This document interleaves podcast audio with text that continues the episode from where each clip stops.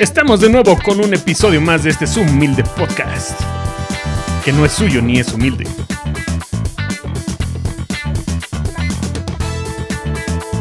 Desde el otro lado de la pantalla, Karenina y un invitado especial. Un grillo. Hola, hola. Grillo, saluda. Con un nuevo episodio que se llama Tú que eres poeta, ¿qué se siente saber que Dylan ganó un Nobel? Ay, ay, ay. Pues, ¿qué onda, mi Serge? ¿Cómo estás? Hola, hola. Hello. ¿Qué, qué se siente? ¿Qué tal el frío allá en Estudios La Deidad? Frío, como el frío del corazón de ella. Ah, chinga. Oye, Mande. pues. Pues el día de hoy vamos a hablar de un chingo de cosas, güey. No, ya, modo serio, ¿no? Hoy vamos a hablar de cómo se cuentan las historias por medio de la música, ¿no? También estaremos platicando sobre Johnny Cash, los cantos homéricos, de Bob Dylan, de las musas, de Lady Gaga, de los trovadores, los juglares de Cat Stevens, de la codificación del lenguaje de Armando Manzanero eh, y hasta del reggaetón, ¿no? O sea, en resumen, sí vamos a hablar de un chingo de cosas. Sí, es lo que ya- parece este parece plan educativo de una licenciatura o algo así. Ya, ya, tú, tú dime si me estoy mamando. No, no, no. Dale, dale, tú eres la chida en esto. Y es que, y es que fíjate que en estos días estuve leyendo un libro que la verdad no me gustó nadita, pero este estuvo interesante porque al final me hizo pensar algunas cosas sobre la onda de cómo contar historias a través de la música, ¿no? Y el libro del que te hablo es una compilación de poemas inéditos de Johnny Cash que se titula Palabras Eternas y que fue editado por Sexto Piso hace algunos añitos, no sé. O sea, no sé, el chiste es que eh, pues ahora ya cuesta 100 pesos y sus librerías de confianza. Entonces supongo que sí ya tiene algunos añitos de, de haberse editado y pues no se les vendió demasiado, ¿no? Pero pues como buena fanática de Johnny Cash, pues ahí me tienes, ¿no? Comprando cosas que, pues no. El chiste de esto es que en la introducción eh, que tiene el libro, eh, que la hace Paul eh, Muldoon, que pues nada más es un señor que, que ganó el Pulitzer y el premio T.C. Eliot, nada más, ¿no? Nada más. Bueno, este señor dice que eh, en el caso de Cash, la música parece brotar directamente de la pobreza y las penurias de la vida rural durante la Gran Depresión, pasando por las incertidumbres de la Segunda Guerra Mundial, la Guerra Fría, Corea y Vietnam, hasta las victorias de la adulación y las vicisitudes de la adicción, ¿no? O sea, lo que quiere, de- lo que quiere decir es que Johnny Cash transmite lo que transmite porque básicamente le fue de la verga, ¿no? Y sí, pero, eh, no sé, a ver, tú dime, yo creo que es más importante, que más importante es que transmite lo que transmite porque sabe cómo hacerlo, ¿no? Es decir, sabe cómo, cómo comunicar un sentimiento. Sí. Y esto a mí me queda clarísimo, ¿no? Con eh, los discos, eh, los American Recordings que grabó al final de su vida, los discos estos que, les, que le produjo Rick Rubin, ¿no? Y que pues incluyen covers de los Beatles, de YouTube, de Hurt. Depeche Mode, de Nick, de Nick Cave, de Nine Inch Nails, ¿no? O sea, eh, justamente estamos hablando de la canción de Hurt, que yo creo que esa versión ya supera como la versión original, ¿no? O Sí, no, de hecho, Trent Reznor ha dicho, supuestamente, no he, no he encontrado el lugar exactamente donde lo diga, pero se supone que él dijo que esa canción, desde que la escuchó de Johnny Cash, ya no era de él. Se la había apropiado totalmente este, Johnny Cash. Justamente, ¿no? Porque Cash lo que me parece que lo que hace es como resignificarlas y también logra transmitir muy bien este nuevo significado, ¿no? Como ya ves como que él traía mucho esta onda de redención y así, ¿no? Ajá, de hecho- y como que logra darle esta esta onda sin necesidad de haberlas escrito él, ¿no? Sí, no, es que es como. eh, justo como la peli esta, la de Big Fish, la de Tim Burton. Este, Sí. puede que spoilee algo. Si no la han visto, pues la van a tener que ver, pero. El justo, esa peli hace lo que Johnny Cash. Voy a contar la man- la- las cosas de manera que al estar un poquito más exageradas o mucho, va a ser más fácil comprender lo, el por qué te estoy contando esto. El, significado de por qué te lo cuento, no tanto la historia en sí. Y en el caso de la. en el caso de la de Hurt, la de Trent Reznor, tú la escuchas como un chavito depre, que este, pues hasta cae mal, ¿no? Que canten esas cosas. Pero sin cambiar ni una palabra. Oye, oye, ese chavito depre soy yo, ¿eh? ah, sí.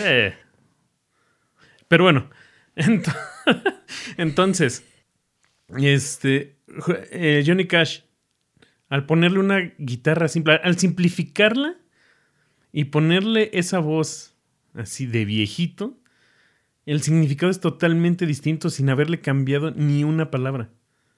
Sí, justo, es como, bueno, tiene, utiliza también esta técnica que dices, ¿no?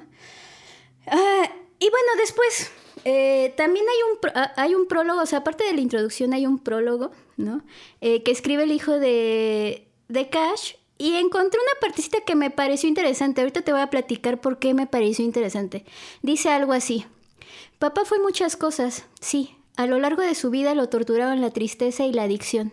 Su trágica juventud estuvo marcada por la pérdida de su mejor amigo y hermano Jack, que murió como resultado de un horrible accidente cuando tenía solo 12 años. Quizá fuera esta tristeza y esta pérdida la que en parte inspiraron la poesía y las canciones de mi padre a lo largo de su, de su vida. De la misma manera que lo inspiró al final de su vida la pérdida de mi madre, June Carter, ¿no? Y aquí estoy haciendo un poco énfasis en las palabras inspira, inspiración, ¿no? Lo que lo inspiró, ¿no? Que por cierto, si quieren eh, como enterarse un poquito más, ¿no? De esta historia sobre su hermano y sobre la vida de, de Johnny Cash y June Carter, pues está esta peli, ¿no? De Walk the Line. Ah, sí, con donde eh, Joaquín Phoenix eh, justamente interpreta a, Cash, ¿no?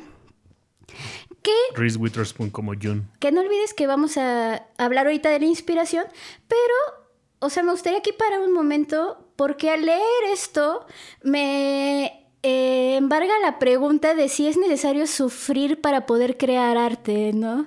Es ahí, la lanzo, no la voy a responder. Yo diría que no, güey, ¿no? Y... No, realmente no, es... Em, dejar salir emociones. Y justamente Murakami en su libro de qué hablo cuando hablo de correr, pues eh, habla así rápidamente sobre eso, ¿no? Que él lo critican mucho por ser un escritor corredor, ¿no? O sea, como que, como que la sociedad espera de él, ¿no?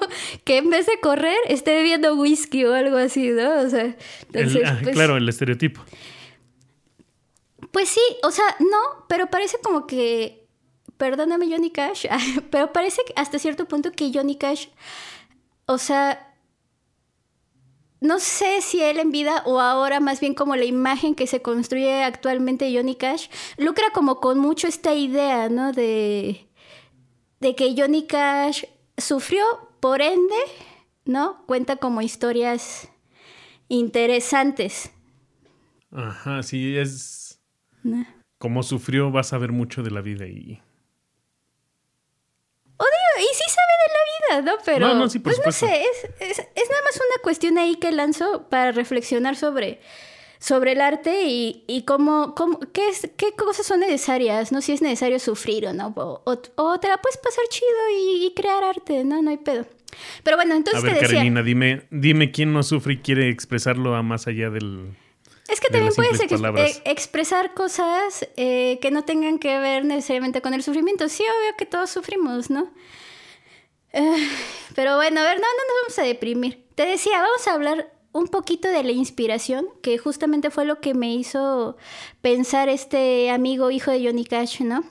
Bueno, ¿qué es la inspiración? A ver, Sergio, ¿qué es la inspiración? Según el diccionario de Oxford, y pongo esta acepción porque la definición que utiliza la RAI no me gustó eh, nadita, la inspiración es eh, cito, estímulo o lucidez repentina que siente una persona y que favorece la creatividad, la búsqueda de soluciones a un problema, la concepción de ideas que permiten emprender un proyecto, etc. Especialmente la que siente el artista y que impulsa la creación de obras de arte, ¿no? Entonces, a ver, o sea, ¿qué sería del arte sin inspiración, no? Es posible crear música, ¿no? Si no estamos inspirados. Este, híjole Mira. Actualmente hay música que está hecha por inteligencia artificial, donde se supone que no hay inspiración, pero es muy difícil reconocerla.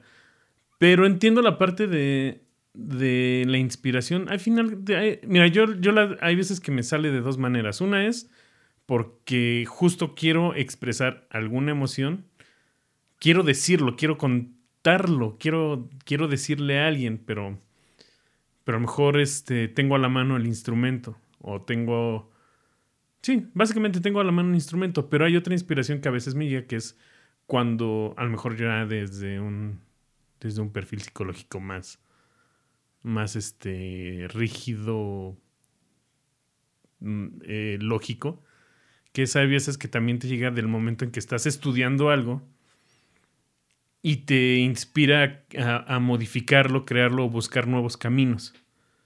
Este, la... Ok, o sea, viene, la, que también tiene, entra la parte como de la talacha, ¿no? O sea, no es meramente como esta iluminación que baja del cielo y me hace, me da este impulso creador, ¿no? Sino también, pues.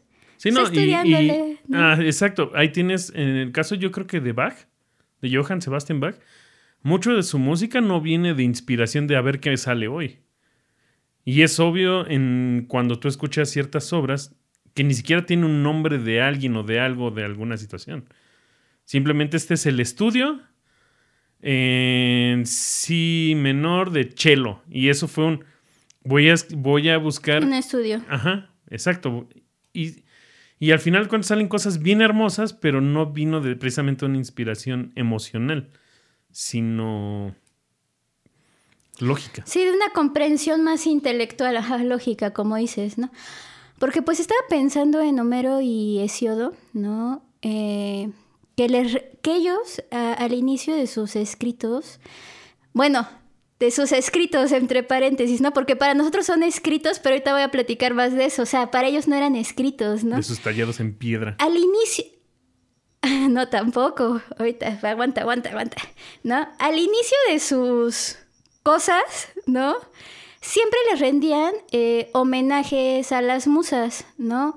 Eh, por ejemplo, la Odisea comienza así, y cito, Cuéntame, Musa, la historia del hombre de muchos senderos que, después de destruir la sacra ciudad de Troya, anduvo peregrinando larguísimo tiempo, ¿no? Bueno, lo leí medio feo, pero se entiende, ¿no? Eso. A ver, Musa, cuéntame, ¿no? Sí, sí, sí, está pidiendo por esa inspiración, ¿no? Sí, exacto. Este, sí, o sea, básicamente la musa es la que le va a contar, o sea, la, música, la musa le dijo lo que él va a decir, ¿no? Ah, que ahora sí, ¿no? Eh, es importante decir que Loisa no tenía realmente un soporte escrito. O sea, hay que recordar que Grecia era una sociedad totalmente oral que se apoyaba exclusivamente de la palabra hablada para transmitir su pensamiento, ¿no? Y como era que no se les olvidaba, pues algunos estudiosos han concluido que lo que garantizaba la memorización de este discurso oral era el habla rítmica, ¿no? Que pues ya ahí estamos empezando como a hablar de música, ¿no? Un habla repetitiva que se presentaba en ocasiones asociada con la danza, la música y los banquetes, ¿no? Como dices, el rap también, ¿no? A ver, ¿quiénes eran estos seres fantásticos? Las musas son nueve, ¿no? Y son hijas de Zeus y de Nemocine, que es la diosa de la memoria. Eh, esta palabrita que me cuesta mucho trabajo decir viene, eh, tiene la misma raíz, por ejemplo, que la palabra mnemotecnia, ¿no? Uh, mnemotecnia, pues hablamos neme, memoria, tecne, pues técnica, técnica, ¿no? O sea, técnica para recordar. O sea, técnicamente la palabra mnemotecnia sirve para recordar quién es la madre de las musas, o sea, mnemocine. Ah, ok. Ok, sí, claro. Lógico. Chiste, muy malo, chiste muy malo. Eh, ok. Que por cierto, según la mitología griega, las musas fueron engendradas en nueve noches consecutivas, porque ya ves que dicen que Zeus pues era un follador empedernido, ¿no? Claro, ¿no ves que Zeus es Zeus? En otro podcast que se hace aquí, ya se hizo ese chiste. Ok. ok, en resumen, en la mitología griega, las musas eran de divinidades femeninas, ¿no? Para los escritores más antiguos eran las, las diosas inspiradoras de la música. No obstante, posteriormente eh, se estableció que estas musas pues también le ayudaban a otros tipos de artes, ¿no? A la poesía, a las ciencias. Eh, etcétera, ¿no? Que por cierto, eh, Platón decía que las musas son las mediadoras entre los dioses y el poeta, ¿no? De lo que hablábamos un poquito hace rato, cualquier creador intelectual. Y esto que dice Platón se, se, parece muchísimo a lo que dice la RAE sobre la inspiración, ¿no? Porque la RAE dice que la inspiración es el movimiento sobrenatural que Dios comunica a la criatura. Por eso te decía que no me gustaba eh, el, sí, es, o sea, la tiene que haber de, la, divinidad. de la RAE, ¿no? Sí. Entonces, bueno, ¿quiénes son estas nueve musas? Pues tenemos a Calíope, que es la musa de la elocuencia, a Clio, que es la musa de la historia, a Erato, que es la, musa, la musa del arte lírico, Euterpe, que es la que más nos concierne a nosotros, que es la, la musa de la música y que está representada eh, por una flauta a veces simple o a veces doble, ¿no?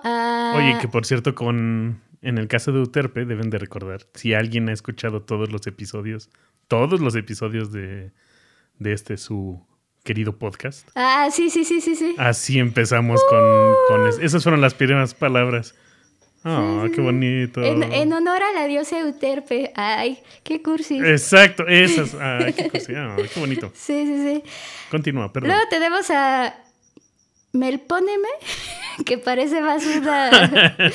El- póneme el. ¿Qué el es la musa de... La, dejémoslo así. Es la musa de la tragedia. A Polipnia, que es la musa de la retórica. A Talía, que es la música de la comedia. A Urania, que es la, musa la musa de la astronomía y de la astrología. Y por último tenemos a Terpsícore, que es la musa de la danza y se la representa como un instrumento musical de cuerda, una viola o una lira. Para más información sobre Terpsícore, pongan, eh, pueden poner en YouTube Esther Sícore de Les Luthiers, ¿no? Oh, sí, cierto. Que bueno, no, no, o sea, es una broma, pero sí vean el video, ¿no? Porque Sí, bueno, sí, ya me estoy yendo por las, ya me estoy yendo por las ramas. Las Está ramas buenísimo son, ese- ¿no? ese- ese chiste, chiste. chiste, de, chiste de Les Luthiers. Sí. Que por cierto, pues Lelutier, le- eh, estos amigos, pues eh, también cuentan eh, historias, ¿no? De una manera bastante peculiar. Mi favorita, la de Perdónala. Justo te cuenta la historia de. De, de, de... Bueno, no, escúchenla. Es un bolero bien bonito, bien Escuchen, sabroso. escuchen. A mí me gusta mucho la de la cumbia epistemológica por obvias razones, ¿no? Escuchen, escuchen ahí. Porque filosofía. En fin, que a las musas el poder que se les atribuye con más frecuencia es el, de atraer a la mente del poeta mortal los sucesos que ha de relatar, ¿no? Como bien decíamos con ¿no? Y pues les otorga también el don del canto y, y todo esto, ¿no? Pero fíjate, o sea, cuando hablamos de musas, siento que podemos decir como que es un tema muy antiguo, pero la realidad es que la historia de- del arte está colmada de musas de carne y hueso, ¿no? De mujeres, eh, lo entre comillas, inspiradoras, ¿no? Que pues a- que prendían la leña del hogar, que atendían a estos magníficos artistas, ¿no? Y que les daban todo lo mejor para que ellos pudieran crear obras magníficas inmersos en sus mundos, animados por el aliento y el esfuerzo de estas mujeres, ¿no? O sea, ¿Eso existió alguna para vez? mí, y existe, cabrón, sí, o sea, y para mí es tache, tache, tache, ¿no? Y tenemos el ejemplo de Penny Lane, ¿no? De la peli Almost, Almost eh, Famous. Famous, Oh, ¿no? sí, qué buena peli. Ca- casi famoso se llama en español, Sí, sí, sí. ¿no? Este, o no sé cómo se llama. Este, que bueno, por si no lo recuerdan o si no la han visto, pues Penny Lane es esta chica menor de edad, ¿no? Eh, que es como la musa, ¿no? Es una persona que inspira y soporta la existencia de la música, de la música, ¿sí? Y es que solemos pensar en las musas del rock como mujeres que inspiran a artistas a escribir canciones acerca, acerca de ellas, ¿no? Tenemos, por ejemplo, no sé, Yoko Ono y Lennon, ¿no? Claro. Pero más parece, o sea, que, el tra- que, o sea, ser musa es como un trabajo, ¿no? Entonces, de nuevo vuelvo a poner tache. ¿no? Porque, o sea, de repente parece, al menos, no sé, en la literatura y toda esta onda como de... eh, alguna vez hablé contigo de las Manic Pixie Girls y, Ah, y todas estas, eh, eh, es- es- estos personajes femeninos que parece que solo existen para inspirar a los hombres a ser mejores personas o a ser mejores artistas, ¿no? Y fuera de eso, pues... A mí me vino a la pues mente Beatriz de la Divina Comedia. Ajá, sí, sí, sí. Pero, ¿sabes? Bueno, o sea, eh, quitando todas estas taches de la peli, de las musas y de toda la historia de la humanidad, del arte, de la filosofía, de la literatura, etc., hay una pregunta en esa peli que me parece interesante para este capítulo de No me toques las bocinas.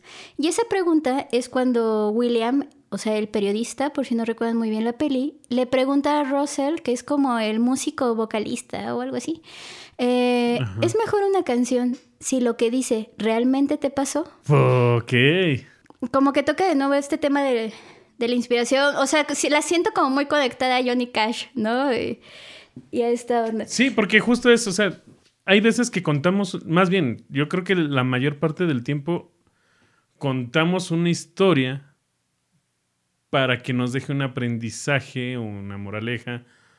Y este, entonces el fin de contarte una historia no es la historia en sí sino aprender algo de ella. ¿Crees? Yo estoy como en, no sé, estoy en desacuerdo un poco con eso. O sea, siento que las historias no necesariamente tienen que darte un aprendizaje moraleja, porque cuando me dices eso, siento como que si estuviera leyendo un libro que escribió mi abuelita para mí con moralejas, güey, ¿no? Así como, no. Siento que las historias se pueden contar y no necesitas aprender absolutamente nada de ellas y se tienen que contar por el simple hecho de que son buenas historias. Y pueden pasarte a ti, ¿no? Que en el caso, por ejemplo, de la novela, pues ahora ya está como muy de moda esta onda de la autoficción, ¿no? Pero puede no pasarte a ti, ¿no? Y ponerte a escribir algo que, que nada tenga que ver contigo. No, volviendo a Johnny Cash, eh, justamente, a ver si no me equivoco porque no, no busqué ese dato. Este él, decía que, le llegaban muchas cartas de, las prisiones, ¿no? Preguntándole cómo era, cómo había sido su vida en mm. eh, at Folsom Prison, justamente, ¿no? Y, o sea, la realidad es que ese güey nunca había estado en la prisión. Sí lo habían detenido un par de veces, pero pues no había estado nunca en la prisión, ¿no? Y todos pensaban que... O sea, para los reos era una inspiración, por eso o sea, tan así que, hizo ese disco este, magnífico, ¿no? El At Folsom Prison, ¿no? Porque pues, para los reos era, no mames, Johnny Cash, ¿no? Claro. De hecho, a mí, en, de, en mi caso, lo que me recordaste fue a Joaquín Sabina, que en su biografía, este, hay una biografía que uh, tú tienes el libro, pero... Sí, sí, sí. No me acuerdo cómo se llama el, el, el autor y vaya el que lo entrevista, porque es una biografía en forma de entrevista. El libro se, porque aquí lo tengo, lo estoy viendo, el libro se llama Sabina en carne viva. No alcanzo a ver el autor, está muy lejos. Bueno, ese mero justo le pregunta, oye, tú, tu inspiración, hablas mucho sobre las mujeres, pero especialmente las mujeres de la vida galante, este, acompañantes de, este, de la noche y un montón de nombres que le dan, ¿no? Acompañantes Entonces, obviamente la pregunta es... Entonces, la pregunta es, ¿te has enamorado alguna vez de alguna prostituta? Y él, obviamente, tan poético como es, dice, bueno, pues es que me enamoro cada noche. Pero en realidad, solamente he, estado con, con, con alguna de ellas dos o tres veces y solamente una vez me enamoré y solamente una vez he tenido sexo con una de ellas. ¿No? Es, pero vaya, a él lo que le interesa es las historias que le cuentan ellas. Le gusta esa vida, ¿no? Sí, sí, sí. Y es que recuerdas, ¿no? Bueno, afuera del aire, la mañana estábamos platicando justamente sobre lo performático y el concepto de performance, ¿no? O sea, ahí este, este amigo, pues justamente lo que está haciendo es ser hacer un performance, ¿no? Y justamente siento que para poder contar como estas buenas historias tienes que tener esa actitud, ¿no? O sea, de, güey, o sea, pasó esto así de lo más X, pero de aquí te puedo contar una muy buena historia, ¿no? Y regresando un poco a Johnny Cash, me acuerdo que cuando vi el...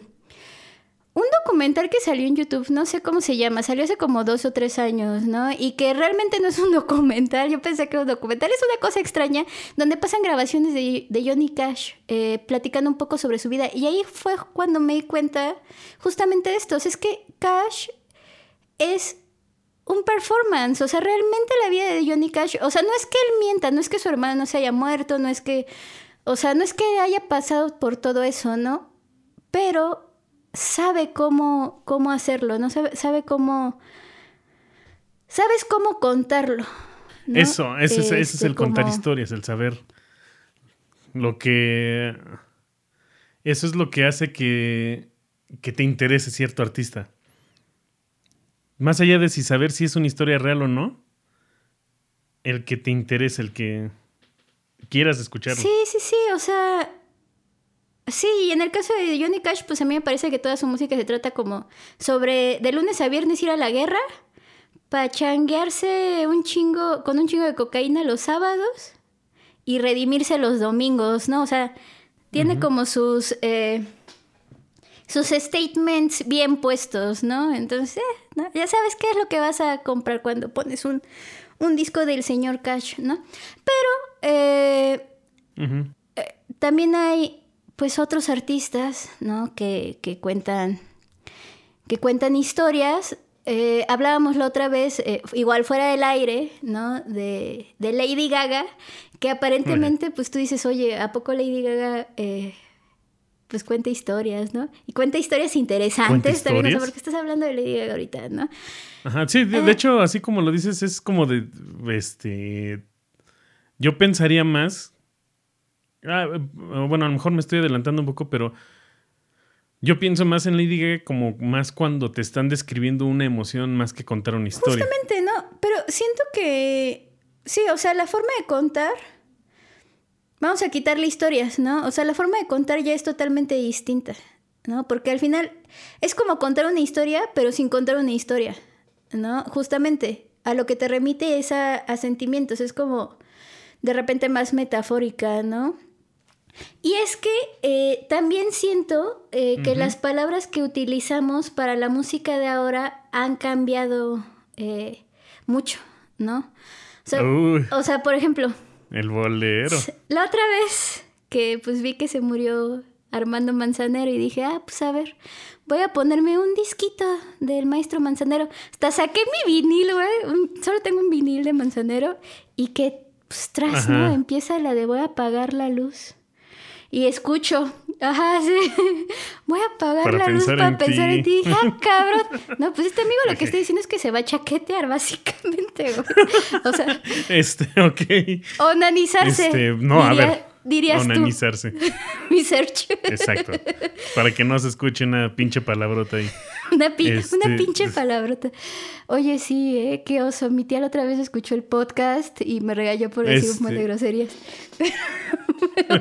Ay, no te conoce. Oye, pero ah, e, ese es un buen tema, ¿eh? Siempre he tenido esa duda. Porque. Ah, bueno, a ver, antes de. ¿Esto tiene que ver con lo de Lady Gaga? pues no sé, pero está divertido. Tiene que ver con que.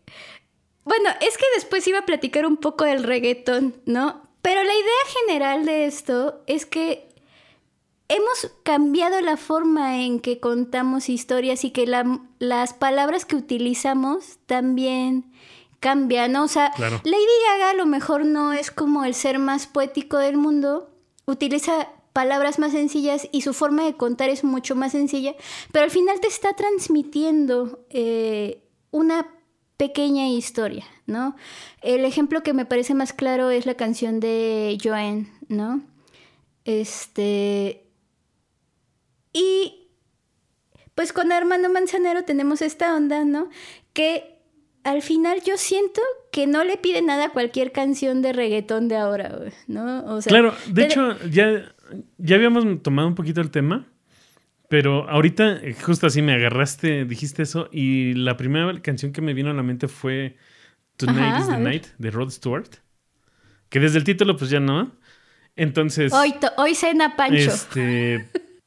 así como traducido es... ¿No? No, creo que más cabrón, porque es este, aléjate de la ventana Este, mantente alejada de la puerta de atrás, desconecta la línea de teléfono, relájate, nena, y este, y pues tú relax, ¿no? Este, avienta los zapatos por allá. Es, es un poquito más directa, pero el coro dice, este, no, una estrofa más adelante dice, Come on angel, vamos, este, mi, mi corazón está en fuego, no niegues los deseos del hombre, no seas tonta deteniendo esta ola, abre tus alas y déjame entrar Ajá, sí, sí, sí. al amor, ¿no? Es- Este está un poquito más directo, pero en, no sé, en, en reggaetón te van a decir esto, pero Sí, sí, sí. Pero o ya sin tenemos censura. esta canción de Juan Luis, Juan, Juan Luis Guerra, ¿no? La de Quisiera ser un pez, ¿no? que qué buena rola. O ¿eh? sea, tú, tú dime qué es eso de quisiera ser un pez para tocar mi nariz en tu pesar. No, o sea, no, mejor no me digas. No, no es necesario. Oye, pero Ajá. yo creo los boleros, este, son lo más, este, lo más cercano a esto, ¿eh? Ajá. Desde, por ejemplo, Agustín Lara, que de por sí ya su toxicidad Sí. machista de estos, Ajá. que en estos tiempos no cabría. Este, pero vaya, lo hace tan romántico que hasta te dan ganas como de Qué decir, "Sí, a romántico que me digas eso. Ajá. Quiero ser así. O sea, más allá de lo sexual. Ah, que es un poco lo que ya decíamos con Arjona, ¿no? De, pues es que lo romántico era, era este, estarte, a estar tras de ti y, y todo eso. Y en el caso del, del- del bolero, eh, pues, bueno, yo creo que pensándolo, yo creo que toda la poesía hasta hace como... Yo creo que desde que empezó la humanidad, ¿no?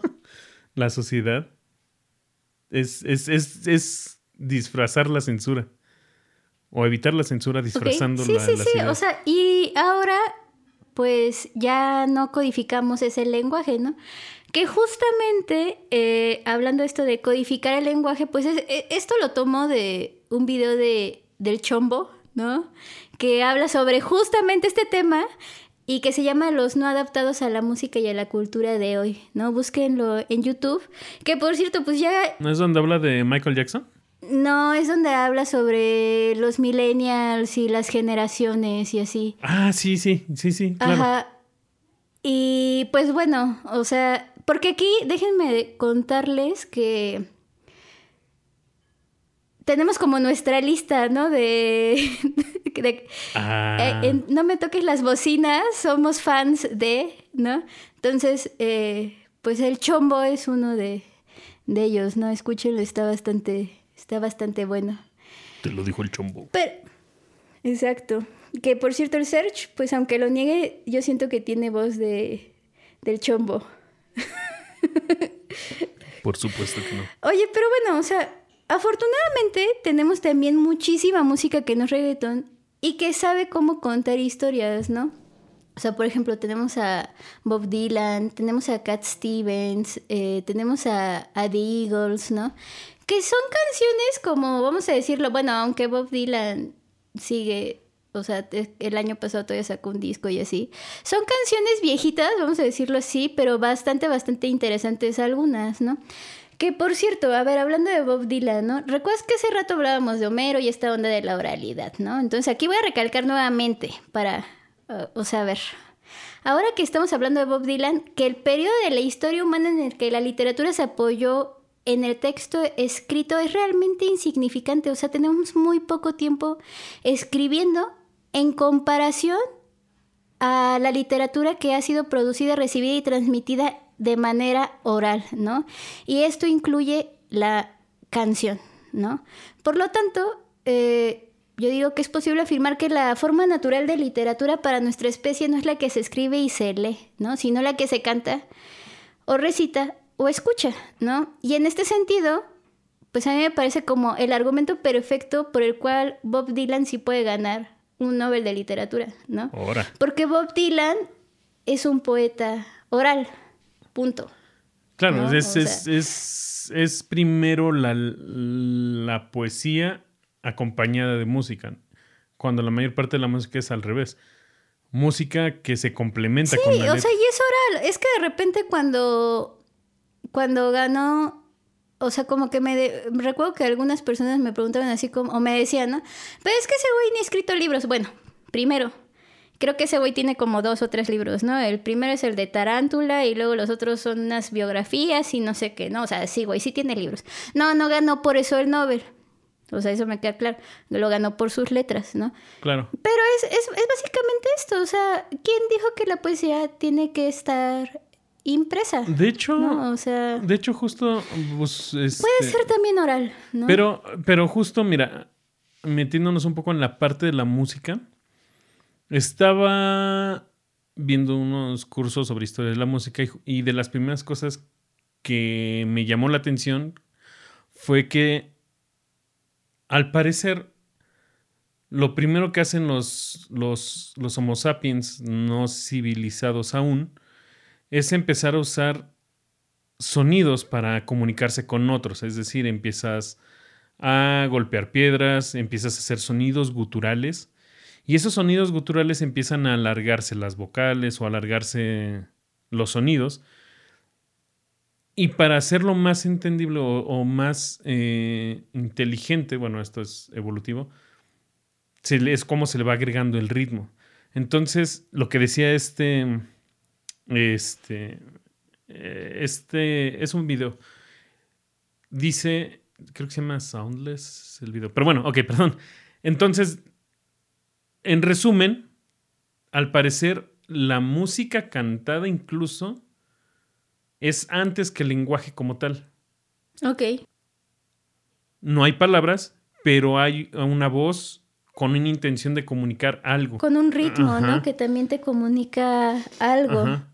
Entonces, y bueno, si lo vamos pensando después, justo esos primeros fonemas empiezan a ser ya, ah, mira, hablando de leitmotivs con Jaime Altozano. No, no, no, no, no. Em, Eso después hablaremos. Leitmotivs. ok, pero, ok, eso, eso después. Pero el punto es que justo empiezas a usar palabras en específico para, para este, Para un sentimiento. Para comunicar, ajá, para un sentimiento o comunicar una idea. Ya después a lo mejor se va perdiendo, se va dividiendo ya el lenguaje como tal, pero la música incluso es hasta los primeros rituales son tienen que ser musicales para entendernos todos. Y también para poder memorizarlos, güey, para poder aprenderlos, ¿no? O sea, sí, También. sí, sí.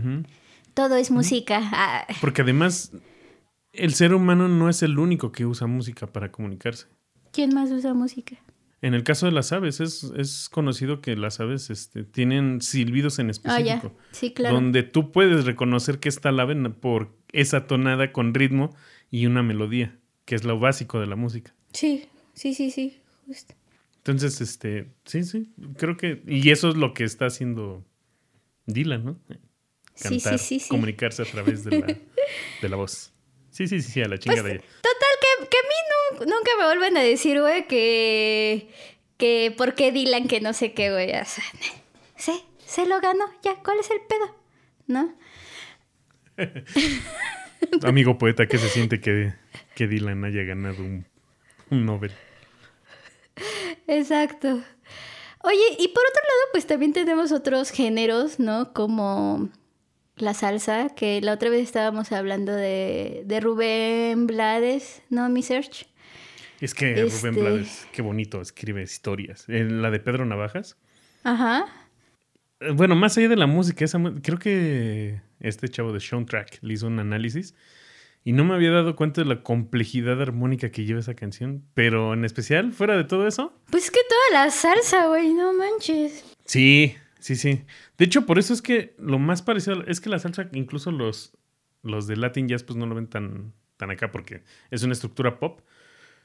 Pero a final de cuentas, la salsa está catalogada dentro de Latin Jazz en el mundo. Ok. Latin Jazz, ¿eh? Y es que sí están bien complejas. Sí, sí, sí. Y bueno, también por otro lado tenemos pues la trova, ¿no? Que a mí en lo personal no me gusta tanto, ustedes disculparán, pero pues la respeto, ¿no? O sea, y tenemos así personas como Silvio Rodríguez, Deja a mi Fernando Delgadillo en paz. Fernando Delgadillo, eh, Pablo Milanés, ¿no? Eh, Juan Manuel Serrat, etc, etc, Mm. etc. Rodrigo González, güey. No mames. Ok. Ese güey también cómo les, les sabía contar historias con un tono chilango, con historias del y DF. Yo tengo una duda, güey. O sea, a ver, a ver, tú ayúdame. O sea, ¿por qué él es un trovador? ¿Por qué lo consideras un trovador? A ver, Karenina. A ver.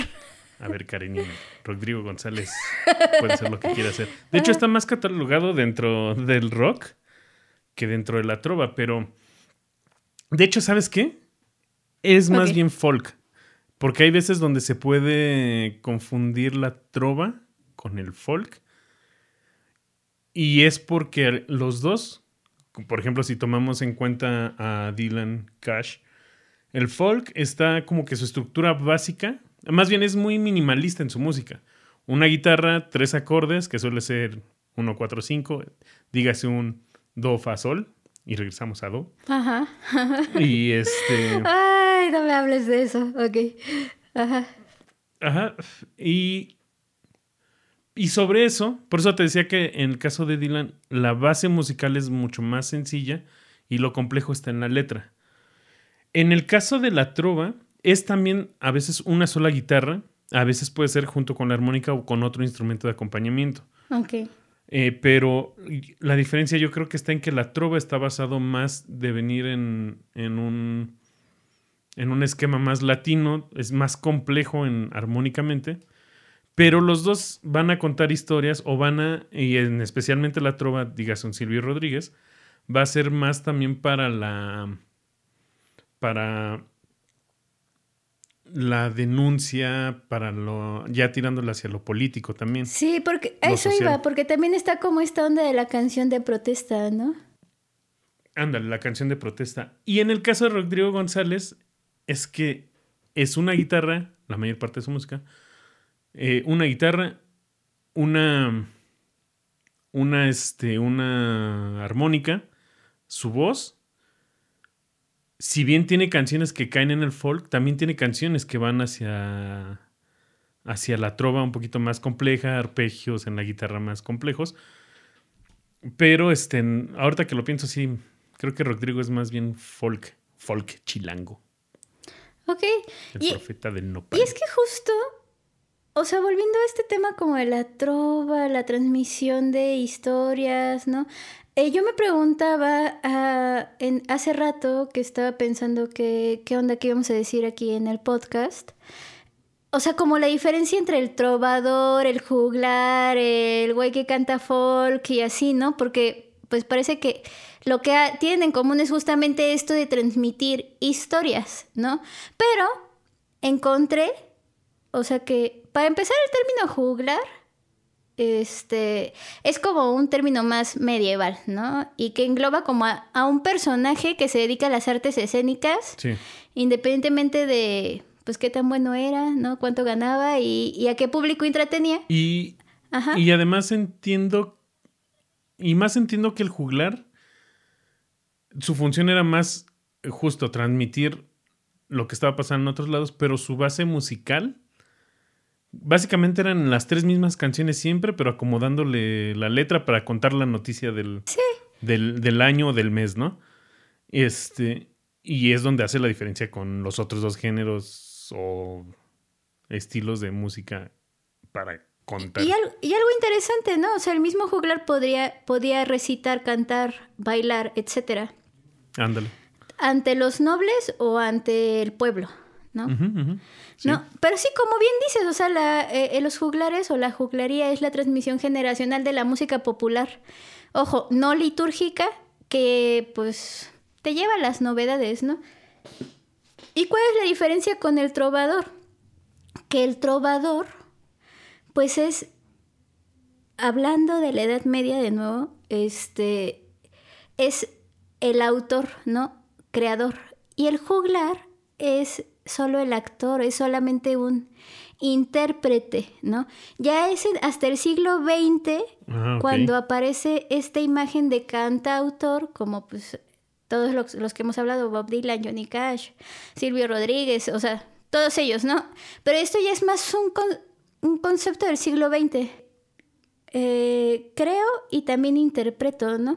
Y aquí pues tengo un pequeño dato curioso sobre Boesio, nada más porque, lo voy a decir nada más porque me gusta mucho Boesio, ¿no? Eh, que él decía que hay dos clases de músicos, ¿no? El primero pues es el teórico musical, que es el que no se mancha las... Así son palabras textuales. Ah. El que no se mancha las manos tocando, cantando. ¿no? Uy, qué fifi. Y el intérprete o instrumentista, ¿no? Que es pues un vulgar, ¿no? Que está total, enteramente exiliado del verdadero entendimiento musical, ¿no? O sea, tú puedes ser un, un cabrón tocando el piano, bueno, que el piano no existía en ese entonces, pero no sé, algún instrumento, este, romano medieval, porque hay que recordar que Boesio fue el último... Clavicordio. Es considerado el último romano, el primer medieval, ¿no? La lira. Flauta. Y, o sea, sí, o sea, eres un cabrón en la lira, pero eh, según Poesio, eso no hace, o sea, no tienes un verdadero entendimiento musical, ¿no? O sea, solo Uy, los pues creadores. perdón. Uy, pues perdón. Sí, Soy un. Soy un. ¿Cómo este? un vulgar, Soy un humilde músico. un vulgar intérprete carente de entendimiento. ¿Te imaginas si viera ahorita a los, a, a los, a los grandes de la música rockstars, pop, No, o sea... popstars y. Se da un Sí, tiro en la sí. cabeza otra No, vez. bueno, otra vez no, porque no se dio un tiro en la cabeza. En vez de escribir este la consolación de la filosofía, pues hubiera suicidado. No, no hubiera esperado a que alguien lo matara. Simón. ok. Ahora, es, en la parte del folk, la trova, este, también ya son géneros que ya no son tan populares, pero y en la música popular actual, este, ¿crees que se cuentan las historias de diferentes maneras? De repente ha empezado a salir como mucho artista que es como muy metafórico. No sé, por ejemplo, pienso en un Zoe que, Sí. este, la banda Zoe, no tu sobrino. eh, Ajá. este, ok. que, que, al parecer lo que hacen es más rimar frases que se escuchen acá como, como este, en el Sí, espacio. que-. Que tiene que ver más con la métrica. Yo siento que sí hay un buen de artistas, güey, que cuentan historias de maneras interesantes. Y la primera que. No sé si distintas, pero sí. O sea, pienso en Billie Eilish, ¿no? Y pienso como en su última. Amamos a Billie Eilish. aquí. Rola. Ajá, bueno, amamos al Chombo, a Billie Eilish, a Jaime Altozano. No, después hacemos la lista. Este. Es larga. siento que. Siento, sí, La lista. Siento que. Ay, Dios mío. Ajá. Sigue, sigue. ¿Sientes qué? Sí, sí. que. Por ejemplo, con la última canción que sacó Billie Eilish, bueno, no la que acaba de sacar hace unos días junto con Rosalía, sino la otra, la de My Future. Ah, qué rolón. No. O sea, por ejemplo, está contando hasta cierto punto una historia, ¿no? Y está describiendo un sentimiento que es, quiero seguir soltera porque, pues quiero seguir soltera, ¿no? Y quiero dedicarme a mí, ¿no? Ajá, sí. Y pues aparte le pone un pianito y después le pone así como cosas bien Sí, chidas. una armonía ¿no? bien chida. Que a mí me parecen que son interesantes, ¿no? Pero, Este... pero ¿cómo diferenciarías tú la forma de, de contar esa historia con lo que ha pasado antes? Yo, yo no le había puesto tanta atención a eso de, a esa letra. Me había gustado mucho más esa rola por la parte de la música, pero ahora que lo dices, sí tienes razón, me contó algo que, Mira, vamos a ponerlo así de simple. que no había notado. Existe el rap, ¿no? Y es un género que pues actualmente, o sea, igual y tú y yo no lo escuchamos, pero hay mucha gente que lo escucha y que, o sea, ¿de qué habla el rap? Bueno, de muchas cosas, ¿no? Pero básicamente lo que hace es contarte una historia, ¿no? Este por medio de este recitativo, ¿no? O sea, porque no es como ni cantado, ni platicado, ni nada, ¿no? O sea, Ese es otro que amamos aquí a este, hacia Gerardo Kleinburg, ¿no? Este. el máster sí. de la ópera. Sí, síganlo en su canal de, de fe- Bueno, en su canal de YouTube. Oh, es que vamos a puros youtubers. No, este Gerardo lo pueden, lo pueden seguir en Facebook, ¿no? Pero justamente, o sea, cuando habla. Hablemos de Cuando ópera. habla del, del recitativo y, o sea, la ópera y el rap en ese sentido, pues nos cuentan historias, ¿no? Súper complejas. oye, y a ver, hablando del rap, pero por ejemplo, ahorita me está viniendo una idea. Creo que lo que a veces puede hacernos menos interesantes a ciertos géneros. Yo, por ejemplo, escucho banda y no me desagrada. Pero a veces lo que sí me desagrada es la misma historia que me cuentan siempre. Quiero ser un cabrón y lo cabrón está en ser, este, tal vez tener un chingo de viejas, estar tomando bucanas. Pero al final, y es un poco también el reggaetón y es un poco también el trap y el rap de contarme la misma historia siempre. Bueno, quizá eh, pues la música norteña la voy a como a generalizar, ¿no? O sea, sí puede ser que te cuente como mucho ese tipo de historias. De repente siento que el reggaetón, eh, lo poco que he escuchado de reggaetón, sí te cuenta un abanico más, más grande de historias, pero por lo que veo, ¿no? O sea, no sé, en redes sociales y así, este, que ya casi ni tengo redes sociales, pero bueno, o sea, es como que a la gente le gusta porque sí le está contando como la historia que ellos querrían vivir, güey. En el caso específico del reggaetón. ¿No? Y en el caso como específico de las canciones de Bad Bunny. ¿No? Que sí son como más... Eh, sí, que se va más hacia el deseo más que al al, a lo que he hecho, sino a lo que quiero hacer. Sí, es como una música muy consumista, ah, por así decirlo. ¿No? Es como, ajá, apelan al deseo, justamente. Oye, y que es cagado porque a mí me gustó la de Hawái de vacaciones, de Maluma. Ajá. Y, pero ¿sabes por qué me gustó? Y te cuento una historia. Ajá, y es una historia que tiene un fondo real, que es que para hacer Maluma, que lo que escucho de él es por mi trabajo, porque ahí se escucha, porque... no hay necesidad de excusarte, güey. Podrías estarlo escuchando en Spotify y... aquí no te vamos a criticar. bueno, yo no. no. Pero vaya. Pero justo esa me gustó porque uno no suena al clásico reggaetón de este escandaloso y bailable. Es bailable, pero justo es una historia donde este güey no está diciendo yo soy la verga, yo soy este el que trae a todas sobre mí, que felices los cuatro, no, este sí está, en esa rola sí está diciendo, me la aplicaste, aquí sí soy, aquí sí, sí, sí le sufrí. Sí, sí, sí, te fuiste con otro. Ajá. Ok. Maldito Neymar. Ahora, ¿hacia dónde crees que en algún momento puede evolucionar?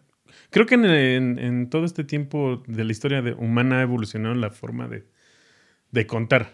Pero hacia el futuro, ¿crees que hay alguna manera? Mira, creo que también hay un tema del que no hemos hablado, güey. Y es la música que cuenta historias sin palabras, ¿no? Y hay un buen de música que te puede contar muchas historias sin palabras, ¿no? Los soundtracks. Y aquí ya entra como un tema súper complicado que tiene que ver también con la interpretación o con los soundtracks, que sí, ya como que de repente necesitamos hablar de los leitmotivs, ¿no? Este, y toda esa onda, que sí te está contando algo. Sí. ¿No? Entonces, por un lado tenemos eso, ¿no? Y cada vez está evolucionando más cabrón eso, ¿no? Porque se produce también muchísima música. Eh, pues no solo para películas, sino para videojuegos, para... ¿Sabes qué ejemplo tengo de eso? Ahorita, ahorita que me vino a la mente dijiste contar algo sin necesidad de música. Es... De palabras. La canción de palabras, perdón, es la de Preaching the End of the World de, de este... de... Ah, el vocalista que era de Soundgarden, se me fue su nombre. ¿Por qué? Vocalista de Odyssey. Chris Cornell. Esa es sola de él.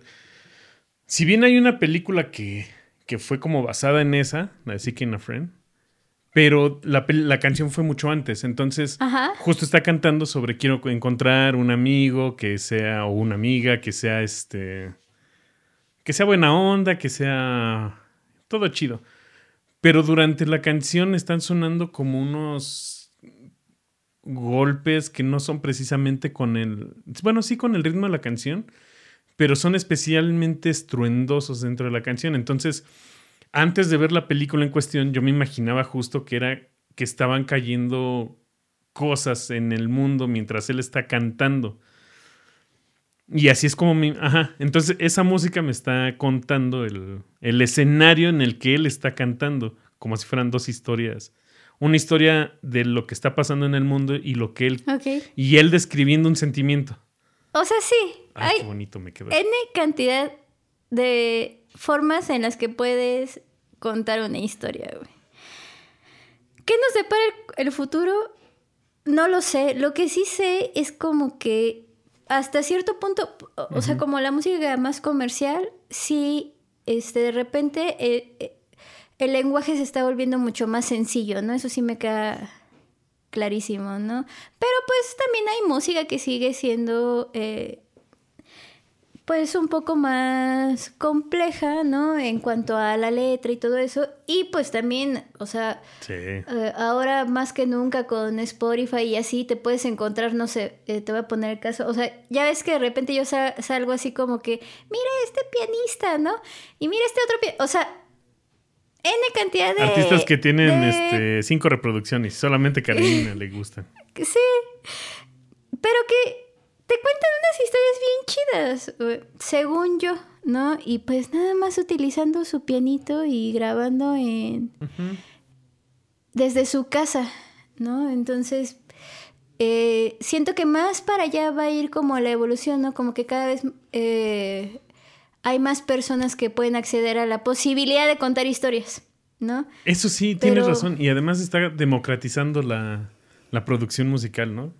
Ya cada vez es más fácil. Y de ahí saldrán nuevas ideas. Sí, cada- ahora cualquiera puede contar historias. Ah, bien ratatouille. Más bien siempre se pudo, más que antes no te dejaban. Bueno, ahora puedes también llegar al público, ¿no? Sí, sí, justo. En teoría. En teoría, ¿no? Porque ya de ahí a que te encuentren entre, entre tanto. Esa es la otra mala. Pero bueno, ese es para otro capítulo, de hecho. Sí, sí, sí, sí. Sí, hay muchos capítulos que vamos a hacer, mi search. Pero bueno, a ver, pues, ¿qué te parece si nos vamos despidiendo? Porque pues, yo ya me quiero poner a trabajar en el próximo capítulo que me tiene muy emocionada. No, Porque ya sabes que es 14 de febrero próximamente y bueno, no es una fecha que me encante, pero es una fecha que me divierte. Es una fecha que lleva hacia ciertas actividades que van acompañadas muy bien de música, pero depende el gusto de cada quien. Sí, sí, sí. O sea, mira, es, ¿estás de acuerdo en que es todo un tema? Esta onda de cómo ligar con música. No, la música y el amor, no sé. El próximo en el próximo episodio estaremos hablando de eso, ¿no? Porque va a salir por ahí como del 11 de febrero o algo así. Va a estar bueno. Para que estén listos. Les vamos a dar tips. No, ay. Ya nos comprometiste. Oye, sí, cierto. Pues ni pedo. O sea, Sí. Esperen, agu- aguarden eh, el programa, ¿no? Y pues bueno, mi search fue... Se va a poner sabroso. se va a poner bueno. Pues espero que te la hayas pasado bien. Yo me la pasé muy bien, este, platicando de, de todas estas ondas. Ay, pues no olviden seguirnos en nuestras redes sociales. Yo ya abrí mi Instagram. Este, para que también me puedan seguir, por cierto, porque, o sea, ya sabes que yo no tengo ninguna Sí. red social casi. Ahora ya tengo Pero esta sí la vas a pelar. ya tengo Instagram y estoy procurando pelarla. Este, pero si no me siguen. Una publicación al si, día de si hoy. no me siguen, pues ¿cómo? ¿Para qué? ¿Para qué publico? ¿No? Entonces, me pueden encontrar como Karenina Zaro. Este, pueden encontrar también el Instagram de No me toques las bocinas, que no me lo sé, pero tú sí te lo sabes, Sergio. no me toques las bocinas podcast en. Instagram. Y pues así, ¿no? También ahí tú tienes ya tu... Pueden seguir también el mío, el este es Sergio Lugo, podcaster. Y pues bueno, pues adiós, mi search. Karenina, fue un gustazo otra vez, como siempre. Eres la máster en todo esto. Ay, ay, ay. Te la rifas. Me va a creer, tú también, güey, tú también. Me enseñas sobre tresillos. Cosa que agradezco mucho. Tresillos. sí, Tresillos. Pues bueno, adiós. Este- Adiós, mi search. Oye, también. ¿Qué, qué, qué? A ver, dime. No, nada más hacer una invitación porque también hay otro podcast que se hace aquí, La Zona Oscura. Este, literatura de terror. Yo cuento los cuentos ahí. Ay, este search. Ya te aprovechas de tu voz de, ajá, de locutor, tu voz de chombo. Órale, pues, pues escuchen Pero la bueno, zona oscura. esa era la invitación. Sí, sí, sí. Pues ahora sí. Va. Adiós. Adiós. Adiós, Karinina. Nos vemos. Bye, mi search. ¿Quién sabe cuándo? ¿Quién sabe cuándo? Pero Bye. sí, mejor cuidarnos. Bye. Ay, güey, y ya voy a finalizar la reunión. ¿Qué puedo con mi vida? Como que me hace falta ya más emborrachamiento. Me hace falta ya emborrachación. Ay, no